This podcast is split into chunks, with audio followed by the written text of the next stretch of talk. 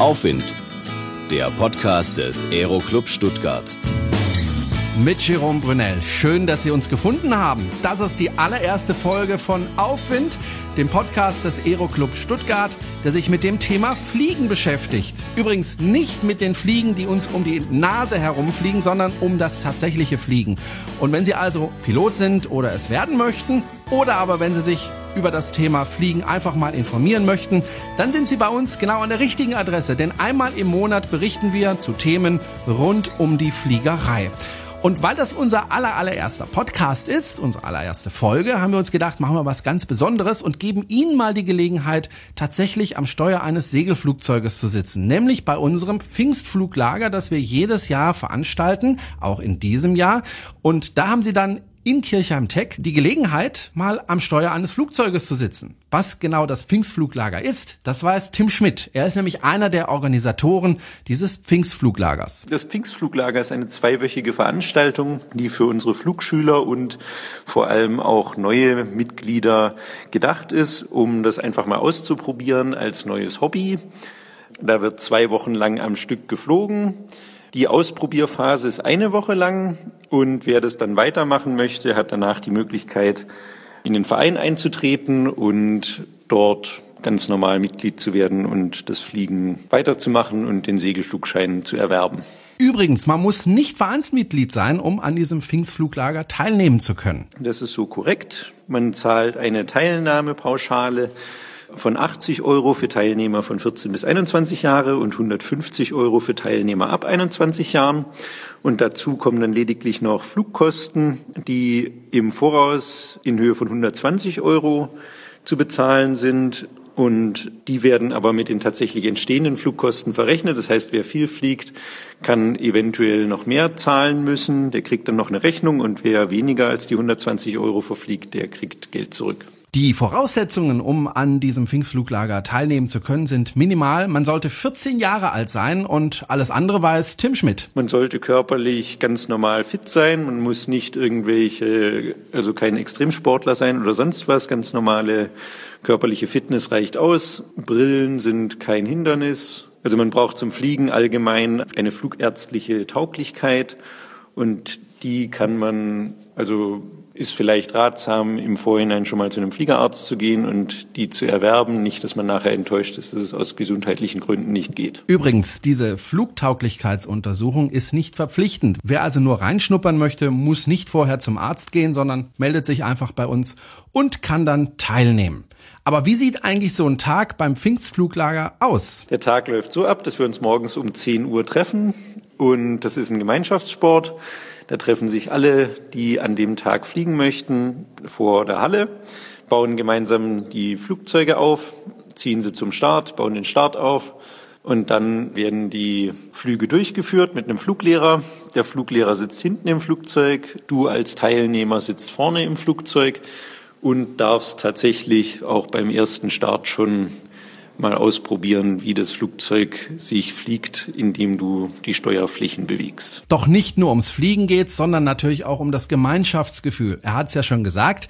Äh, Segelfliegen, das ist eine Gemeinschaftssportart und nach dem Fliegen geht's nicht etwa nach Hause, sondern auf den Campingplatz. Das ist richtig. Wir haben einen Campingplatz an dem Flugplatz und da wird gemeinsam gezeltet, beziehungsweise manche haben da einen Wohnwagen und da wird dann auch abends zusammengesessen, gegrillt oder andere Speisen zubereitet und gefeiert, über den Tag, über die Woche gesprochen. Wie ich finde, eine tolle Sache und eine gute Möglichkeit, um mal in die Fliegerei reinzuschnuppern. Und wenn Sie daran teilnehmen möchten, dann melden Sie sich einfach bei uns unter aufwind.gmx.info. Das Ganze findet übrigens statt vom 23. Mai bis 7. Juni 2015 und zwar in Kirchheim Tech auf dem Sonderlandeplatz Hahnweide.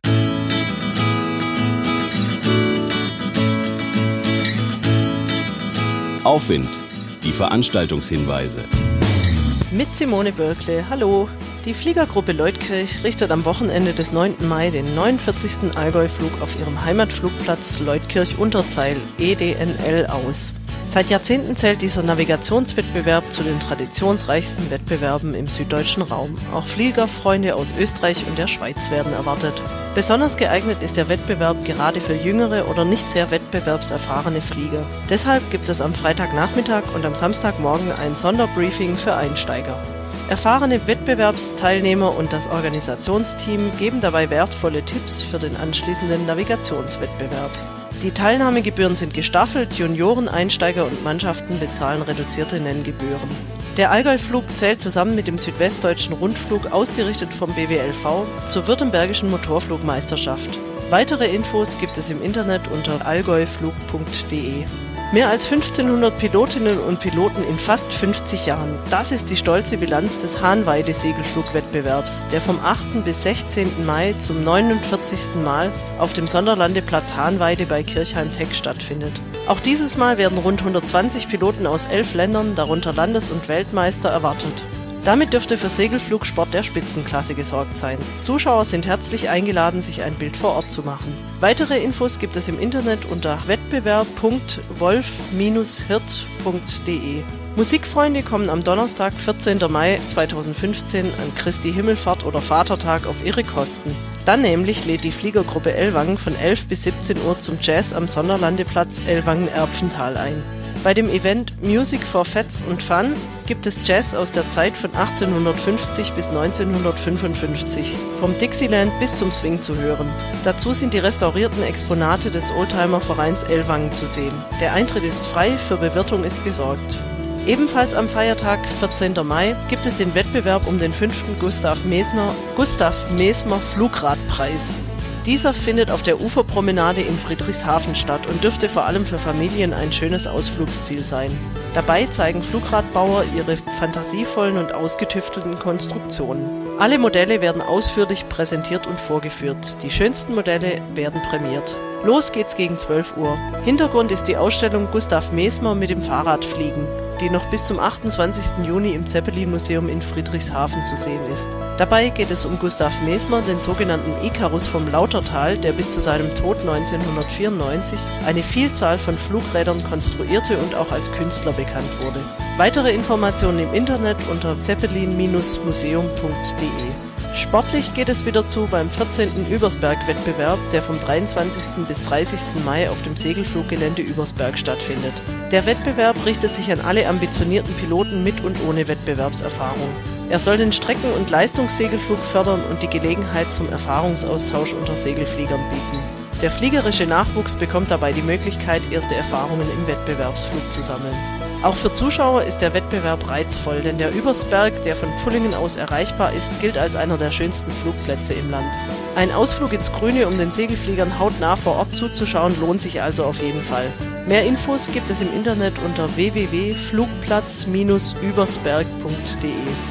Und wer einmal einen echten Hochleistungssegelflug sehen will, der kann dies bei der Segelflug-DM erleben, die vom 26. Mai bis zum 5. Juni auf dem Flugplatz Erbach bei Ulm ausgetragen wird. Die Piloten in der 15 Meter und Standardklasse ermitteln dann ihre Besten unter sich. Für spannende Rennen ist also gesorgt. Weitere Infos gibt es unter www.sfc-ulm.de. So, das war's. Viel Spaß beim Zuschauen und Mitmachen. Die Veranstaltungshinweise wurden vom Baden-Württembergischen Luftfahrtverband zur Verfügung gestellt. Soweit die Veranstaltungshinweise von Simone Birkle. Simone sucht und spricht nicht nur für uns die Veranstaltungstipps, sondern sie ist auch Redakteurin des Adler. Die Zeitschrift des BWLV, also des Baden-Württembergischen Luftfahrtverbands, gibt es bereits seit 1927 und irgendwann ist auch die gelernte Journalistin Simone Birkle beim Adler gelandet. Ja, das war tatsächlich ähm, wie die Jungfrau zum Kinde. ich habe das gesehen und ich fand das faszinierend, diese Geschichte und ähm, ich dachte mir, ja, das könnte mir passen. Also ich, mir war wichtig zu schauen, womit kann ich mich identifizieren. Und ähm, da habe ich hier wirklich richtig, also da habe ich einen Volltreffer gelandet. Das, das passt einfach richtig gut. Wer jetzt allerdings zum nächsten Kiosk rennt, um den Adler dort zu kaufen, das kann man sich wohl sparen. Das ist richtig. Den Adler gibt's ausschließlich für unsere Mitglieder im Baden-Württembergischen Luftfahrtverband.